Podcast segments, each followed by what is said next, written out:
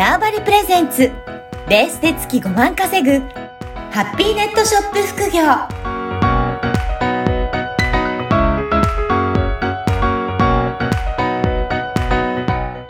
こんにちは、小ラボの岡田です。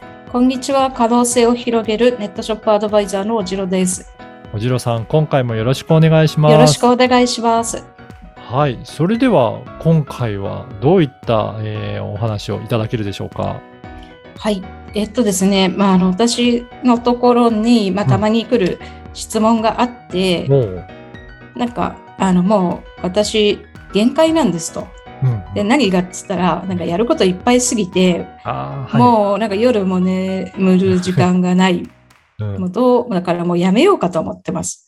みたいな話をいただくことがあって、まあそういう時の、まあ対処法とちょっと考え方みたいなとこをちょっとお話ししたいなと思います。はいはい。これって逆に言うとすごく繁盛してるっていうことですよね。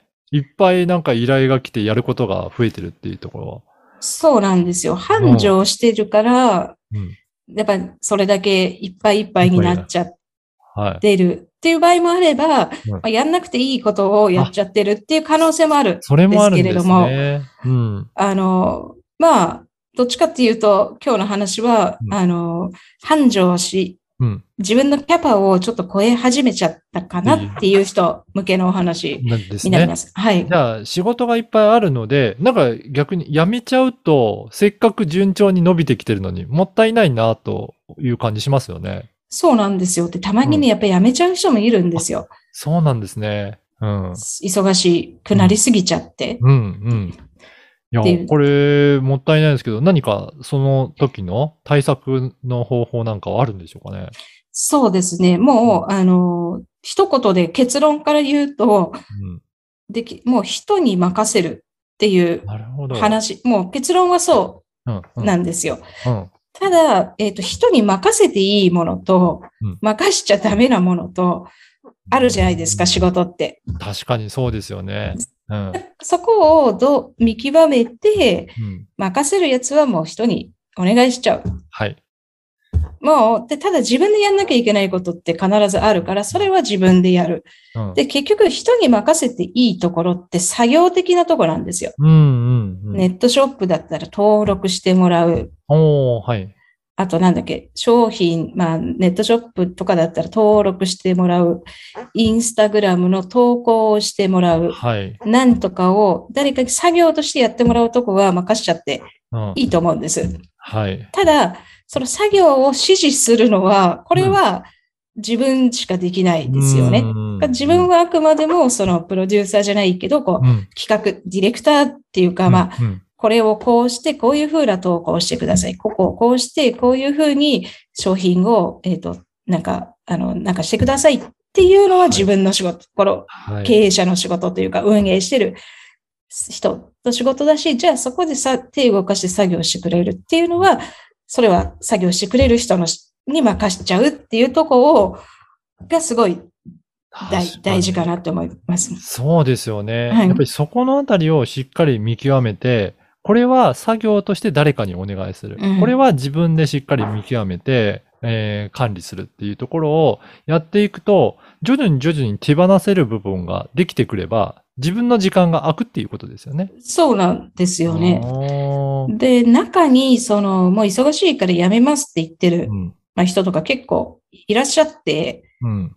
で、忙しくなりすぎて、結果、体を、うん。が不調が続くと、今度心も不調になって、はいモチベーションがなくなっはいちゃって、もうできませんってなっちゃうんです。よただ、えっ、と、本当にそれってもったいないので、うん手放すとこはうん手、手放す。管理するとこは管理する。はい。で、そこを、まあ、あの、まあ、ちゃんとこう、ね、わか、分かってやればうんっていうとこですね。うん。これ、任せるって言っても、なかなか誰に任せたらいいんだろうっていうところもあるかもしれないんですが、はい。これ何か、あの、任せられるような仕組みとかはあるんですかね？えっと、もうそれは、えっと、今、まあ、いろんなところに、こう、例えばクラウドワークスだったり、はい。ランサーズだったり、あとなんだっけな、前使ってた私が、あの、シュフティとかいう、うんうんあの、サイトとか、まあ、いろいろそういうなんかクラウド、いわゆるクラウドワーカーうん。を集めてるようなサイトとかがあって、そこにまあ求人をだ出しちゃえばいいと思うんですよ。うんうんただ、その人たちの管理は、自分は管理というか、きちゃんとこう、あ、この人だったらお願いできるなっていう人を見極めて、で、えっ、と、その人たちに適切な指示を出すっていうのは、運営の人の仕事だから、うん。そこですね。だから結構世の中にはそういった作業をやってくれるっていう人は結構いらっしゃるっていうことなんですね。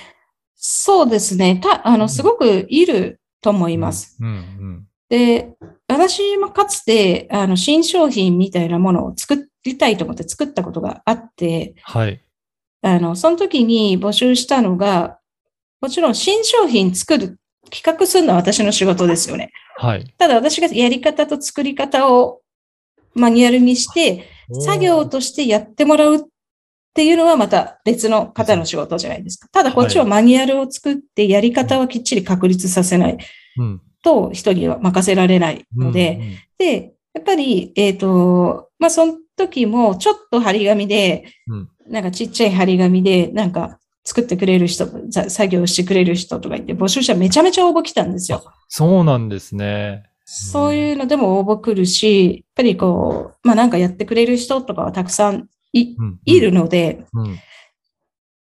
なるほど。じゃあやっぱり世の中にそういった作業として、えーまあ隙間時間でも、えーオンライン上でできるのでやっていきたいという人はいるので、まあそういった方を、いい人を、えー探していきながら自分の仕事を少しでも切り出していって、お任せしていって、うんうん。で、それうです。運営していくと、結構それでも、あの、かなり、えー回ってくるようになってくるっていうことなんですね。そうですね。で、なんかこの隙間ができたら、それでもう一回違うことをやるでもいいし、うん、えっ、と、まあ、ね、その分休むでもいいし、うんうんっていうとこ。ただ、これ最初、誰かに何かを自分で全部や、100やってた人が、誰かに、うんあの、50任すっていうとこって、すごく最初苦労すると思うんですよ。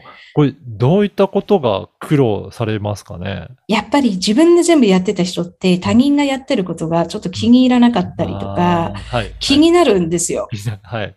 だけど、はい自分が100だとしたら、誰かにこれお願いしたら、その人が30やってくれればいいやぐらいの心でいないと、いつまで経っても手放れしなくって、はい。これ多分会社の経営とかではね。一緒だと思うんですけど、うんうんまあそこのね、なんちゅうかでば、あの、人、人に100%求めるんじゃなくって、うん自分があくまでやってくれて、あ、30でもやってくれてありがたいなって思えるかどうかって、その、あとは心の問題だと思うんですけどうん。